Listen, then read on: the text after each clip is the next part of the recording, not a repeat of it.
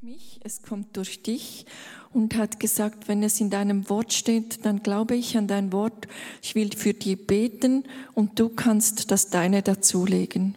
Und sie ist gegangen, hat für die Männer gebetet und die sind gesund geworden.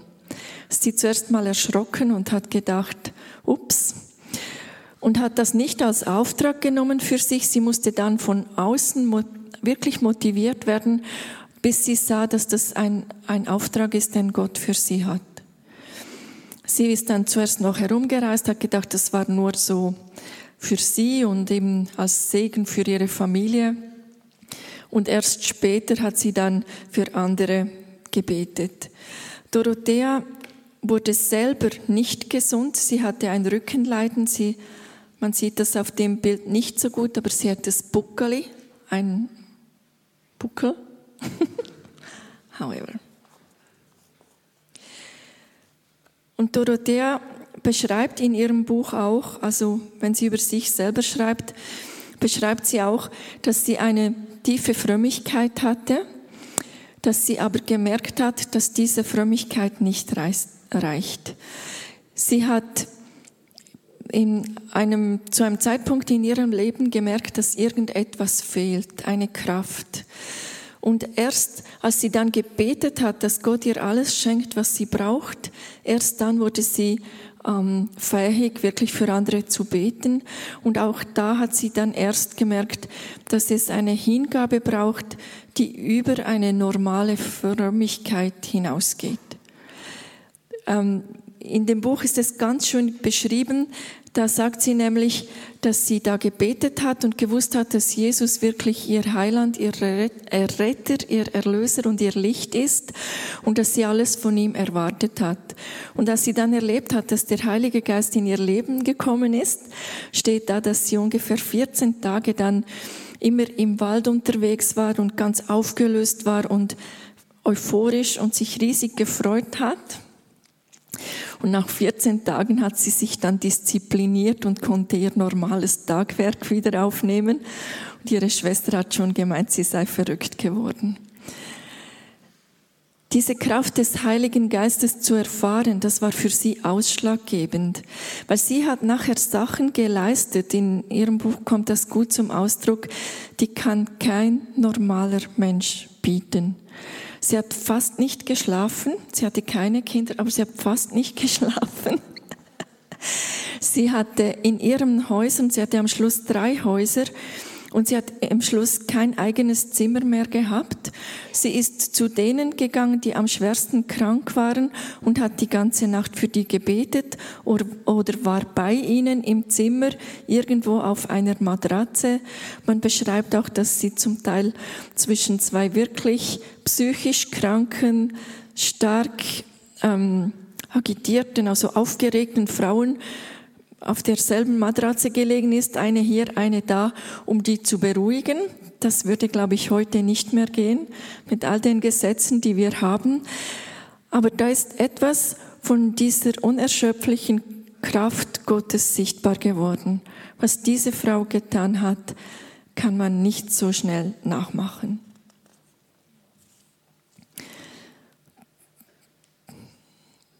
Dorothea Trudel ist 1862 gestorben und der Samuel Zeller, der war ähm, bei ihr als Patient. Als er gekommen ist, hatte er am ganzen Körper Ausschlag und äh, der Vater hat ihn vorgestellt. Der Samuel Zeller ist da gekommen.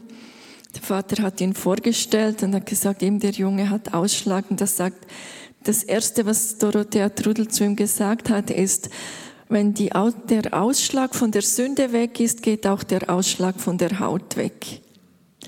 Steht dann beschrieben, dass Samuel am liebsten gleich gegangen wäre. Er ist geblieben. Er hat äh, Heilung erlebt. Er hat erlebt, wie der Geist Gottes ihn auch überführt hat, ihn korrigiert hat.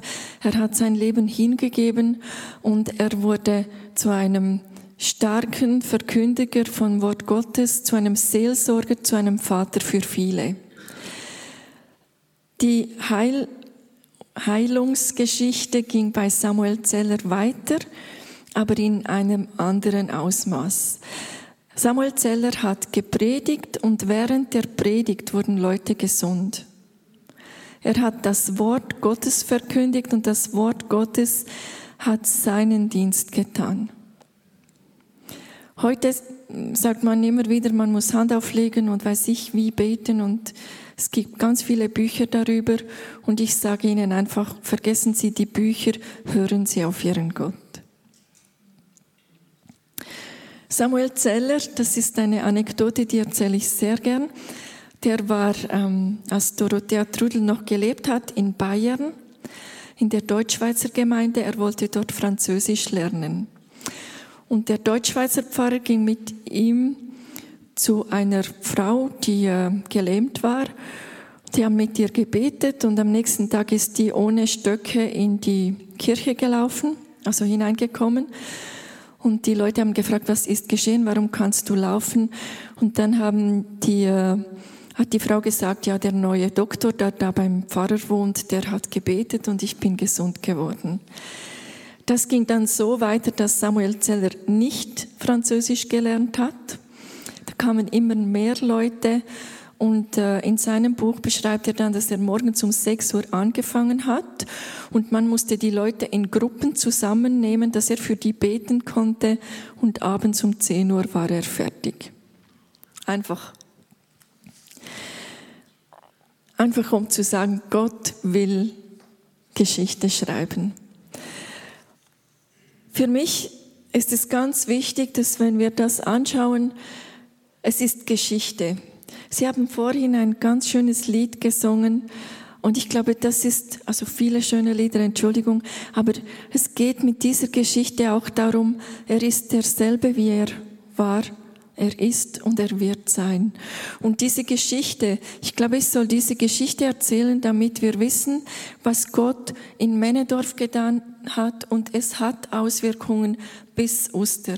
Es hatte Gebetsgruppen, es hatte Hauskreise, die von Samuel Zeller damals bedient wurden. Dorothea Trudel hatte drei Häuser im Dorf und Samuel Zeller hat dann die Zellerschen Gebetsheilanstalten auf dem Berg äh, gegründet. Samuel Zeller hat das Werk dann einem Neffen vererbt und der Neffe hat geheiratet und hatte drei Kinder. Und die Kinder, die haben auf ihr Erbe verzichtet, weil sie wollten, dass das Werk Gottes weitergeht, dass das nicht ähm, verteilt wird. Verstehen Sie mich?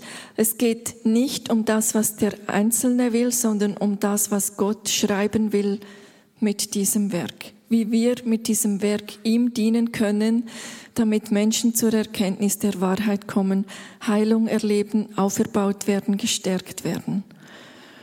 Dann ähm, wurde dieser Verein Bibelheim Meinedorf gegründet und jetzt gibt es das Ferien- und Tagungszentrum, das Sie kennen, das Alters- und Pflegeheim und Wohnen im Quellgrund, das sind Alterswohnungen. Und alle die Sachen sprechen von dem Segen Gottes, den er auf dieses Werk gelegt hat.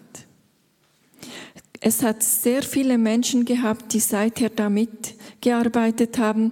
Wir feiern nächstes Jahr ähm, Jetzt muss ich gerade wieder überlegen, 160 Jahre. Ja, wir feiern nächstes Jahr Jubiläum und da sind einige Generationen beteiligt. Dorothea Trudel wurde während ihrem Werk, während ihrer Zeit, dass sie gearbeitet hat, angezeigt von den Gesundheitsbehörden. Sie musste eine Buße zahlen von 60 Schweizer Franken und musste alle kranken Leute nach Hause schicken. Das war ganz schlecht. Die sind nach Hause gekommen, haben erzählt, was da geschehen ist und sind mit viel mehr wieder zurückgekommen. Die Häuser haben sich gleich wieder gefüllt. Bei einer zweiten ähm, Anklage hat Dorothea gesagt, das stimmt nicht. Vorher hat sie gesagt, ich beuge mich der Obrigkeit, wenn die sagen, das ist falsch, dann ist das falsch. Und jetzt beim zweiten Mal hat sie gesagt, hallo, Ich kann doch nicht schweigen. Das bin ja nicht ich, das ist mein Gott. Der tut hier Wunder.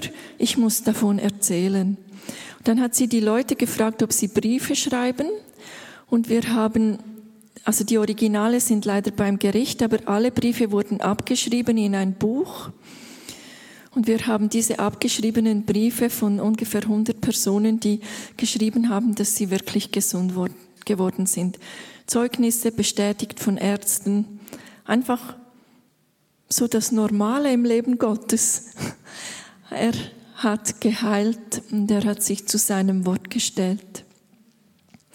Wir haben auch noch ungefähr 100 Briefe, die man später noch ähm, eingefordert oder gefragt hat, ob jemand Zeugnis geben wollen. Die liegen auch noch bei uns im Archiv. Kann man dort anschauen. Das Erbe im Bibelheim Männedorf. Und ich möchte Ihnen das sagen, weil es ist nicht nur unser Erbe, es ist als Erbe dieser Region. Das ist eine ganz starke Verkündigung des Wortes Gottes. Jedes Wort von Gott ist ausgesandt zur Lehre und zum Zurechtbringen. Es ist Seelsorge. Es ist ein hörendes Gebet, dass wir in Verbindung sind zu Gott, wenn wir Gebete sprechen. Ein lebendiger Glaube, der Glaube schafft in anderen. Jüngerschaft, Nachfolge, Jüngerschaft, die nicht das eigene Wohl im Vordergrund stellt, sondern das Wohl des anderen, die auch den anderen höher achtet als sich selber. Und Menschen sind an Leib und Seele gesund geworden oder wurden getragen und begleitet. Der Fokus im Bibelheim Männedorf liegt nicht nur auf Heilung, sondern auf Nachfolge und Jüngerschaft. Heilung und Wunder gehören ganz natürlich zum Glauben, weil Gott sich zu seinem Wort stellt. Bei Miriam oder Naemann wird die Krankheit als Erziehungsmethode Gottes gesehen.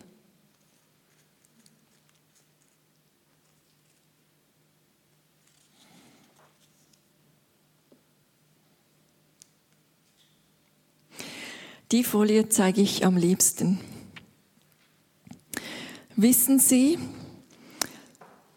dass der Gründer von der Klinik Schlössli in Oetwil der Gärtner war vom Bibelheim? Nein? Das gefällt mir am besten. Wenn Leute einen Auftrag von Gott übernehmen und etwas daraus machen, Natürlich hat er nicht gleich die Klinik gegründet, sondern er hat einen Bauernhof übernommen und er hat wie im Bibelheim psychisch kranke Leute aufgenommen. Hat mit denen Leben geteilt, für die gebetet und die mit Arbeit und mit dem normalen Zusammenleben begleitet. Und hat erlebt, dass Leute gesund wurden. Was seine Erben nachher daraus gemacht haben, ich denke, da geht ein Segen weiter, ob da das Wort noch dabei ist oder nicht. Dann sind äh, 19, ich weiß nicht genau, 14 oder irgendwann dann, um die Zeit, zwei Frauen aus der Ramismüli, das kennen Sie besser als ich wahrscheinlich, sind, haben sich in Männedorf getroffen und haben gesehen, dass dieses Strickmuster für sie eigentlich gut wäre, sind in die Remismühle gefahren, haben dort ein Haus gekauft und wollten dasselbe machen, das man in Männedorf macht. Haben sich in Männedorf segnen lassen und wurden geschickt, in der Remismühle etwas Ähnliches zu machen. Und da geht ja der Segen auch heute noch weiter. Dann hat es verschiedene Hauskreise gegeben in der Umgebung. Und aus einigen dieser Hauskreise wurden dann auch ähm, Gemeinden. Sie können das sonst selber noch lesen. Wenn ich jetzt in Männedorf sage, ich bin vom Bibelheim, dann gibt es ganz viele Leute, die sagen, ich war da in der Sonntagsschule. Es hat zum Teil 200 Kinder in der Sonntagsschule gehabt. Mut zur Gemeinde wurde in Männedorf gegründet. Zefi wurde da gegründet. Und der Herr Zeller war immer massiv beteiligt. Und ganz unten steht einfach noch eine Strömung, die wir jetzt gerade extrem merken. Da hat ein Doktor aus Amerika eine Arbeit geschrieben und hat festgestellt, dass Dorothea Trudel am Anfang steht von allen Heilungsbewegungen, die im Augenblick in Amerika aktiv sind. Das äh, so viel zu den Auswirkungen. Ich komme noch schnell zurück zum Ferien- und Tagungszentrum Bibelheim Männedorf. Das ist der Teil, wo ich verantwortlich bin. Wie ich Ihnen vorher schon gesagt habe, hat es noch ganz viel andere Verantwortliche. Da ist der Pfarrer Dr. Sommer, der der geistliche Leiter ist vom Werk und Gesamtleiter des Werkes. Dann ist mein Kollege Thomas Humbel, der für das Alters- und Pflegeheim und für den Quellgrund zuständig ist. Sie kennen das alle. Sie waren schon dort. Im Ferien- und Tagungszentrum leben wir noch immer diese Grundsätze der Gastfreundschaft. Ähm, Sie können jetzt nicht nächstes Mal als Gemeinde kommen und sagen, wir kommen gratis, weil irgendwoher brauchen wir auch noch etwas Geld. Aber wir haben immer wieder Leute, die für eine Zeit gratis oder halb gratis bei uns sind. Wir haben den Auftrag, Leben und Glauben zu teilen, Wort Gottes zu teilen, Gottesdienste zu feiern, Abendmahl zu feiern, Seelsorge, beten, Hände auflegen, Seminarhotel, wie wenn Sie kommen für Gruppen oder eigene Seminare anzubieten. Bei den eigenen Seminaren erlaube ich mir dann ein paar Zettel dazulassen. Da geht es ganz verschiedene, entweder ähm, Unterricht, Unterweisung in der Bibel oder eben Sein vor Gott. Und die Ferien für Menschen mit kleinerem Budget, welche vom geistlichen Angebot profitieren möchten, da haben wir ein Angebot kreiert, dass auch Leute, die fast kein Geld bezahlen können, eben kommen können. Da kann man sich bei uns melden und sagen, man würde jemand kennen und dann finden wir einen Weg. Mütter, die müde sind, Freundinnen haben, die dann mal zu den Kindern schauen und die Mütter schlüpfen bei uns hungern, wie man auf Banddeutsch sagt.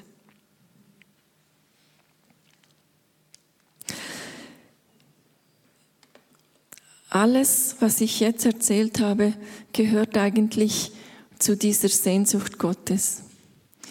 Ich möchte in der Andacht wirklich darauf eingehen, alles, was da geschehen ist, niemand von diesen Menschen wollte irgendwann mal namentlich erwähnt werden, sondern sie haben alles getan, damit Gott geehrt wird.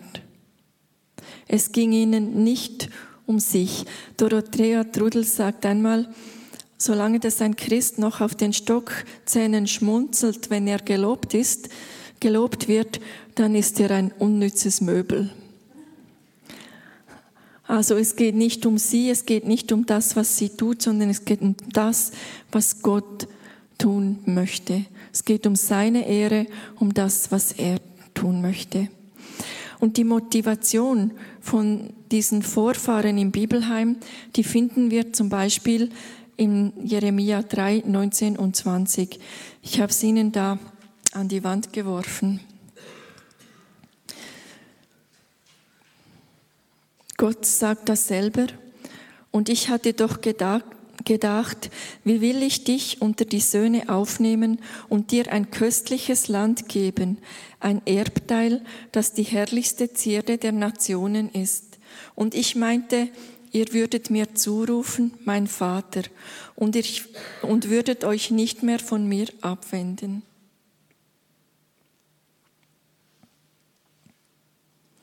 Ich weiß, heute ist Muttertag, aber da spricht ein Vater.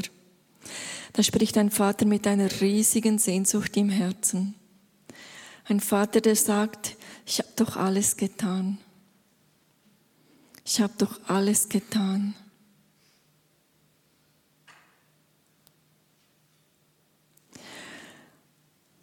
Diese Aussage steht nach dem Auszug aus Ägypten, wo Gott den das Meer geteilt hat, sein Volk durchgenommen hat, sie durch die Wüste geführt hat. Diese Aussage steht nach Zerstreuung, weil sie nicht mehr gehorsam waren, nach Rückkehr. Und der Jeremia musste das aufschreiben.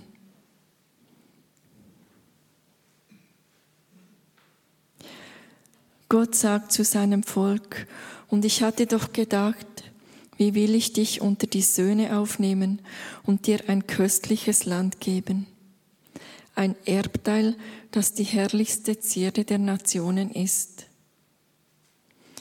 Und ich meinte, ihr würdet mir zurufen, mein Vater, und würdet euch nicht mehr von mir abwenden. Und in Vers 22, kehrt um, ihr abtrünnigen Kinder, ich will eure Treulosigkeit heilen. Wenn wir mal den Absender anschauen, dann können wir sagen, da ist ein Vater, der irgendwo eine Verzweiflung hat und sagt, hallo Kinder, hallo Söhne, ich wollte euch doch aufnehmen in mein Land. Ich wollte euch doch das beste Land geben, das ich habe. Ein Erbteil, das eine, die herrlichste Zierde der Nation ist. Ich wollte, dass ihr die ganz Speziellen seid. Und im Vers 22 steht dann eben auch, kehrt um, ihr abtrünnigen Kinder, ich will eure Treulosigkeit heilen. Da kommt das, was da als Vordergrund ist, sie sind abgefallen, kehrt um, sie sind weg, sie wollen gar nichts von diesem Vater wissen. Und für mich, wenn ich diesen Text lese, kommt dann dieser Schmerz, wenn das Volk ihm antwortet, hier sind wir, wir kommen zu dir, denn du bist der Herr, unser Gott. Schauen wir das mal an. Da ist das Volk und da ist Gott. Und Gott sagt, ich möchte so gerne, dass ihr meine Söhne seid. Und das Volk sagt, aber ja doch, du bist unser Chef. Ist nicht die richtige Antwort. Das ist nicht die richtige Antwort. Und das ist der Schmerz dieses Vaters. Das wäre ungefähr so, wenn deine Tochter zu dir sagen würde, aber klar komme ich mit die Ferien, Papi, du zahlst ja. Nicht, weil ich mich freue, mit dir Zeit zu verbringen, weil ich dir nahe sein will, weil ich zu deiner Familie gehöre, weil du mein Vater bist, will mich finanzierst.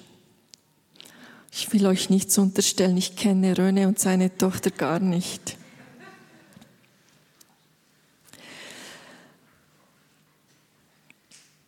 Ich weiß, dass ich da lang werde bei diesem Text, aber alles, was wir tun, tun wir immer wieder, weil diese Sehnsucht vom Vater uns zieht. Er zieht uns mit Seilen der Liebe. Diese Sehnsucht, diese Sehnsucht will beantwortet sein. Und viele Menschen kennen diese Sehnsucht, aber sie erkennen nicht, dass es der Vater ist, der ruft. Und ich habe, als ich weitergemacht habe, eine Antwort gefunden vom Jesus. Jesus Christus, der Sohn Gottes. Jesus Christus ist vom Vater gekommen, hat auf der Erde gelebt als Mensch und er hat seine Jünger unterrichtet und einmal fragen sie ihn, wie sollen wir beten? Und dann sagt Jesus, ihr sollt, deshalb sollt ihr auf diese Weise beten unser Vater, der du bist im Himmel.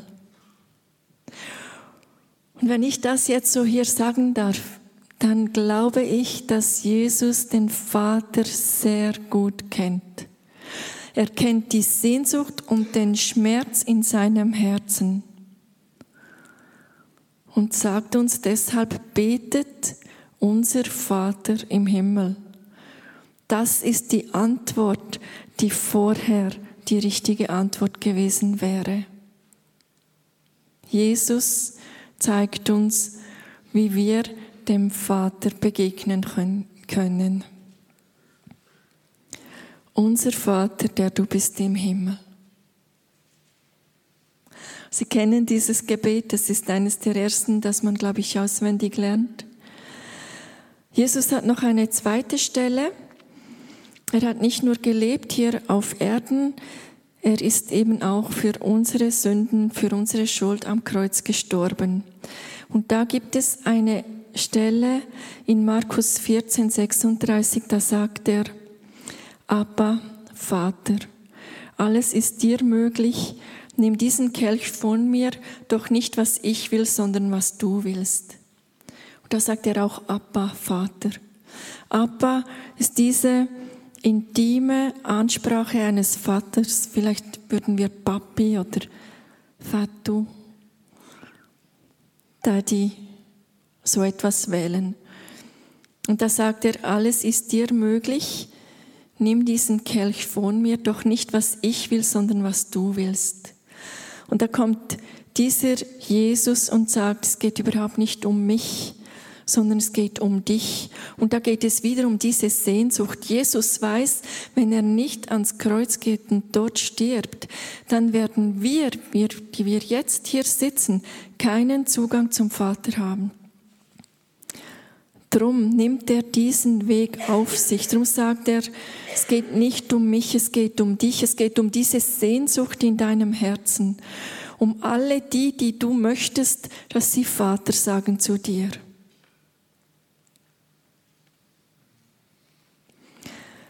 Jesus und der Vater sind eins. Jesus kennt den Vater so gut, dass er weiß, was sein Herzensanliegen ist.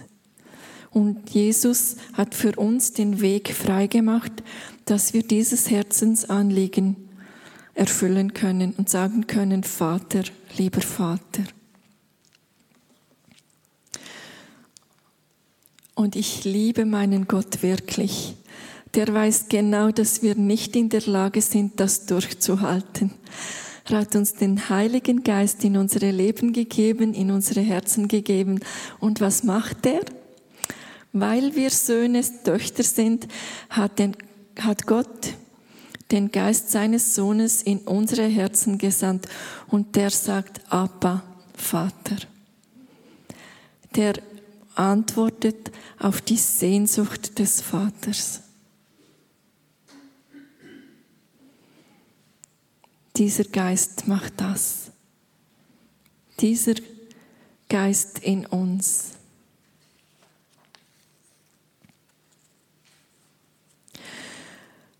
Für mich ist ganz klar, dass alle, die vor mir im Bibelheim gewesen sind, da gearbeitet haben, eigentlich genau dieselbe Haltung hatten. Sie wollten hin zum Vater und sie wollten andere mitnehmen zum Vater. Und sie wollten das mit der Hilfe von Jesus und mit der Hilfe vom Heiligen Geist. Als sie gesagt haben, der Vater hat alles für uns getan, warum sollen wir nicht alles für ihn tun? Ich möchte jetzt die Technik fragen für das, für die Musik. Ich muss da schnell Zwiesprache halten. Die Musik bitte nicht zu laut. Und ich war, wenn ich wieder anfange, schwätze, einfach nach abstellen. Okay. Ich möchte Ihnen Zeit geben, einfach ähm, dieser Ruf vom Vater fordert deine Antwort. Und ich möchte Ihnen Zeit geben, eine kurze Zeit, wo Sie diese Antwort geben können, weil ich glaube, dass Gott eben wirklich der ist, der Vater genannt werden möchte. Und diese Zeit bei der Musik soll einfach dem Heiligen Geist die Möglichkeit geben, ein neues Kapitel zu schreiben in unsere Leben.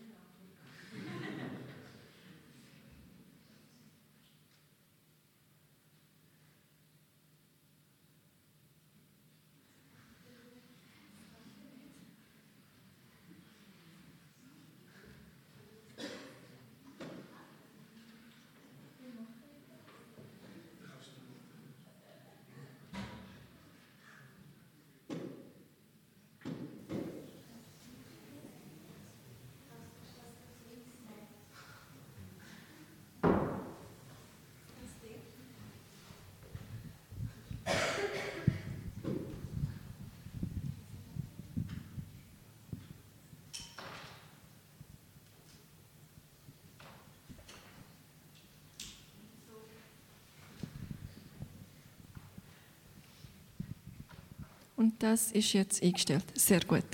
Also, jetzt bin ich etwas angebunden, aber das geht. Sie, Sie merken, was mein Anliegen ist. Da ist ein Herz bei unserem Vater im Himmel, das schlägt für uns. Und dieser Vater, der ist eigentlich der Motor der ganzen Sache. Als Röne mir das E-Mail geschrieben hat, um mich zu fragen, ob ich äh, das hier mache, hat er mich schon gekannt, aber ich habe relativ wenig von ihnen gewusst. Und ich habe Gott gefragt, was ist das für eine Gemeinde? Habe ich denn irgendetwas, was ich denen mitbringen kann? Und ich habe Worte bekommen für sie, die ich ihnen einfach so an den Kopf werfe. Seien Sie sicher, ich weiß nichts. Ich habe mit niemandem sonst über sie gesprochen als mit Gott. Ich war in Israel auf dem Dach von einem Hotel und ich, es war gar niemand von ihnen da und auch niemand, der sie gekannt hätte. Und ich habe auch nicht mit irgendwelchen Schweizern gesprochen. Ich war wirklich nicht beeinflusst. Ich hatte den Eindruck, sie sind eine Gemeinde des Gebets. Ihr Fürbittegebet verändert die Atmosphäre in dieser ganzen Region. Sie sind eine stark prophetische Gemeinde, die prophetische Fürbitte macht. Und sie sind wie ein, eine Säule für Gott. Und er ehrt sie und ihr Gebet sehr. Und ich hatte den Eindruck, dass ich ihnen ausrichten soll, nichts, was sie sagen, nicht ihr Tun, Handeln und was sie sagen, ist vor ihm belanglos. Ich soll ihnen ausrichten, ihre Gebete haben bei ihm Priorität. Es gibt nichts Belangloses. Ihr Tun und ihr Reden ich weiß nicht, wie oft ich das sagen muss. Es gibt nichts Belangloses hier. Alle Belanglosigkeit ist weg. Sie sind Chefsache. Sie sind wichtig.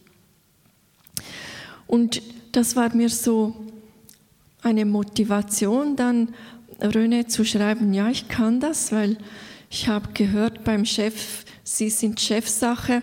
Und wenn ich dann zu Ihnen komme und sage, was Sie da für unser Bibelheim beten können, dann ist das beim Chef gut deponiert.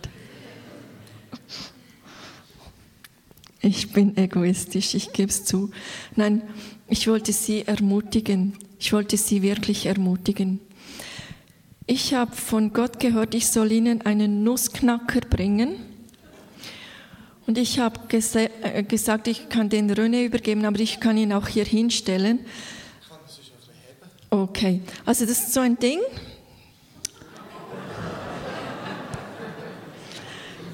Da legt man normalerweise die Knacknuss auf das äh, Metallteil und dann schlägt man so drauf. Jetzt ist aber etwas passiert. Ich war nämlich in Oster und ich habe versucht, Knacknüsse zu finden, weil ich bin ja ein logisch denkender Mensch und manchmal versuche ich dann Gott noch etwas zu helfen. Und ich bin von Geschäft zu Geschäft gegangen, aber es gab keine Knacknüsse. Die Leute hier haben gesagt, es ist nicht die Saison für Knacknüsse. Die kommt erst im Herbst wieder. Was auch immer das für sie geistlich bedeutet. Die ganze Schale ist gefüllt mit schon geknackten Nüssen. Und für mich war das so das Zeichen, Gott hat für sie schon vorgearbeitet. Sie sind seine Lieblingskinder, glaube ich. Genießen Sie das und haben Sie, tragen Sie Sorge zueinander, weil man diese Nüsse jetzt wieder schlägt, dann kann man die nur noch für Kuchen brauchen.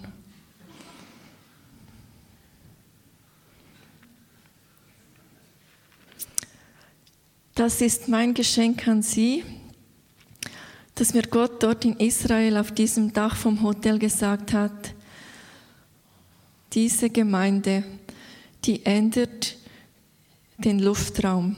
Die Gebete dieser Gemeinde verändern die Atmosphäre in und um Oster. Sie haben einen wichtigen Auftrag. Ähm, mehr habe ich nicht. Lassen Sie mich noch für Sie beten. Ich bin mit zwei Freunden da aus Wädenswil. Wenn Sie wollen, wir sind nachher zu dritt irgendwo da vorne. Wenn Sie ein Gebet wollen, noch etwas fragen wollen, wir bleiben noch einen Augenblick da. Ähm, wenn Sie uns überrennen, wird der René dafür sorgen, dass uns jemand hilft. Und sonst möchten wir Sie einfach segnen für das, was Sie hier tun. Und geben Sie nicht auf. Die Geschichte vom Bibelheim zeigt, dass Gott Geschichte schreibt und dass er viel weniger die einzelnen Menschen braucht als den Heiligen Geist. Vater im Himmel, wir danken dir. Wir danken dir für deine Gnade und Barmherzigkeit, für deine Liebe und Güte. Und wir danken dir, dass wir Vater sagen dürfen, dass wir deine Kinder sein dürfen. Und als Kinder dürfen wir auch mal Seich machen. Dass du einfach sagst, war ein guter Versuch. Wir müssen nicht perfekt sein, aber wir müssen in deiner Liebe bleiben. Und wir sind deine Kinder, ob wir es verbocken oder nicht. Danke vielmal, Vater. Danke, dass du auch diese Gemeinde segnest, diese Menschen, diese Brüder, Schwestern segnest und dass du sie durchträgst bis zum Ziel. Danke, dass du ihnen Einheit schenkst und Stärke und wirklich diese prophetische Kraft im Gebet, dass sie hören, was sie aussprechen sollen und ich danke, dass du schon gesagt hast, sie haben den Luftraum verändert. Sie haben Atmosphäre verändert durch ihre Gebete. Und ich segne sie, ich segne sie, dass sie Überwinder sind.